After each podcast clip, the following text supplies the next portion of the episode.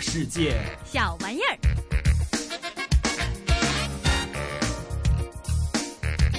到了今天同不同的最后一个环节，大世界小玩意儿。今天要为大家介绍这些小玩意儿，就是中国的八大菜系。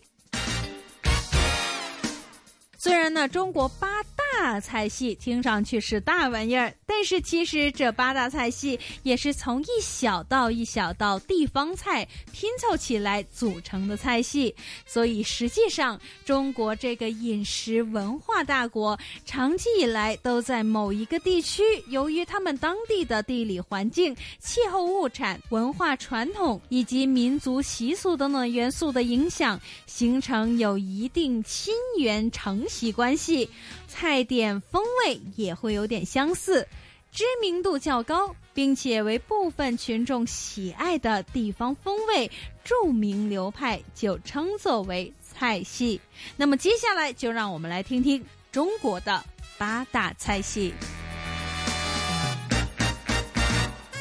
首先，第一个中国八大菜系之鲁菜。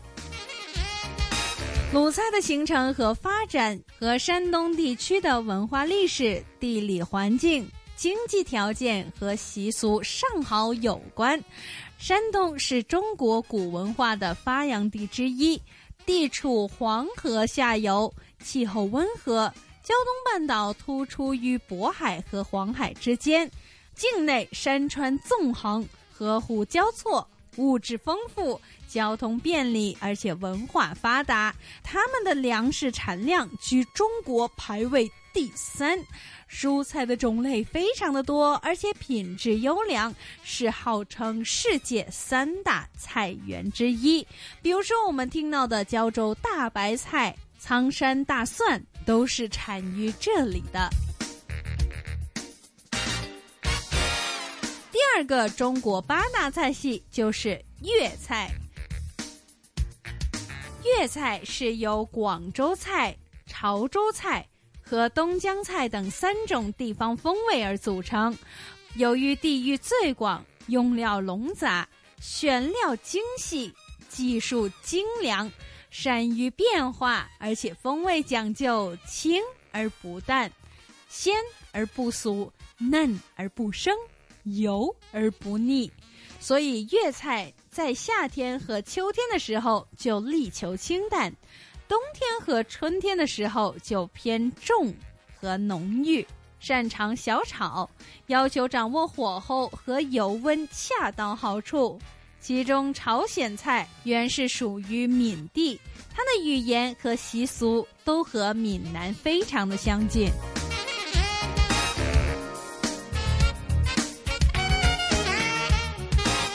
第三样八大菜系就是川菜，川菜是一个历史非常悠久的菜系，它的发源地是古代的八国和蜀国。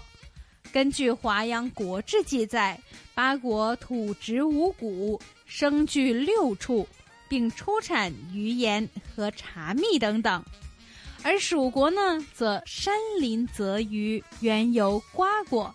所以，当时的八国和蜀国的调味品已经有卤水、盐盐、川椒和羊瓢之乡。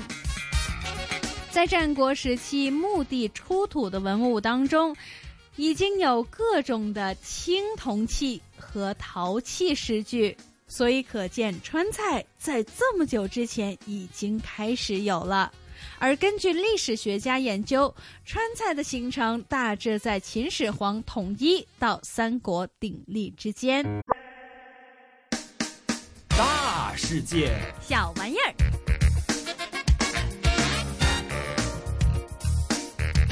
第四个中国八大菜系就是湘菜，湘菜也就是我们说的湖南菜，是以湘间流域、洞庭湖地区。和湘西山地区等地方菜发展而成，湘江流域的菜以长沙、衡阳、湘潭为中心，是湖南菜的主要代表。它们的制作非常的精细，而且用料广泛，品种繁多，而特色就在于油多和色浓，非常讲究实惠，在品味上尤其会注重香酥、酸辣和软嫩。而其中这湘西菜擅长香酸辣，具有浓郁的山香风味。而且湘菜历史悠久，早在汉朝已经形成了这个菜系，所以他们的烹调技艺已经有相当高的水平了。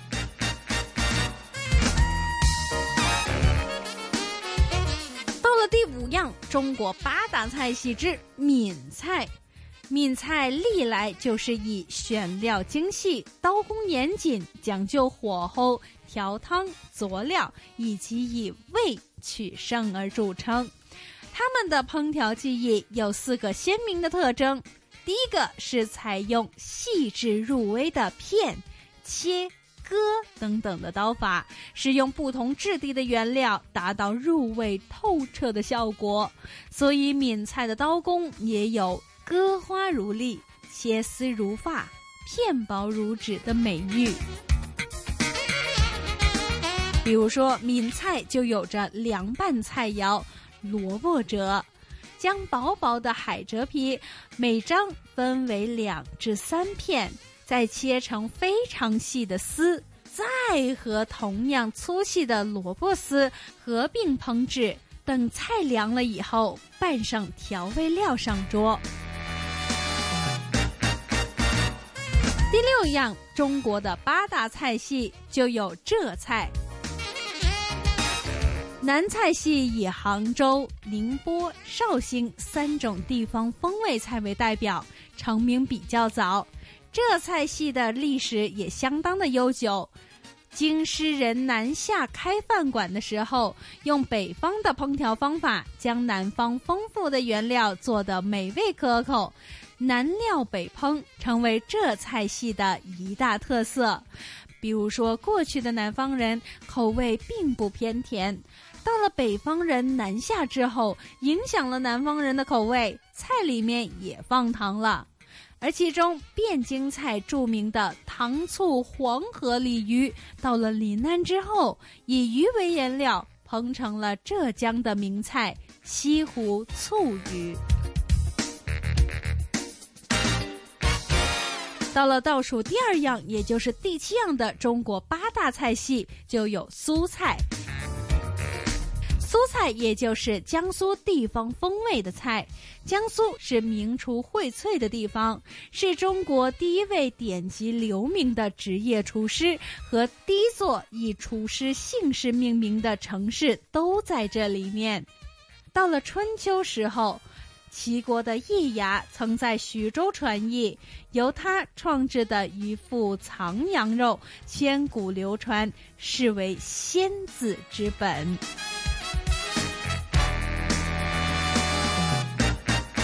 最后一样，中国的八大菜系当然少不了徽菜。皖南的徽州菜是徽菜系的主要代表，它起源于黄山篱下的古代徽州。后来饮食业发达，徽菜的重点逐渐转移到屯溪，在这里得到进一步的发展。而说到这徽菜，当然少不了他们所擅长的烹调技艺，包括烧、炖、蒸。而在这里，爆和炒菜较少，主要重油、重色、重火功。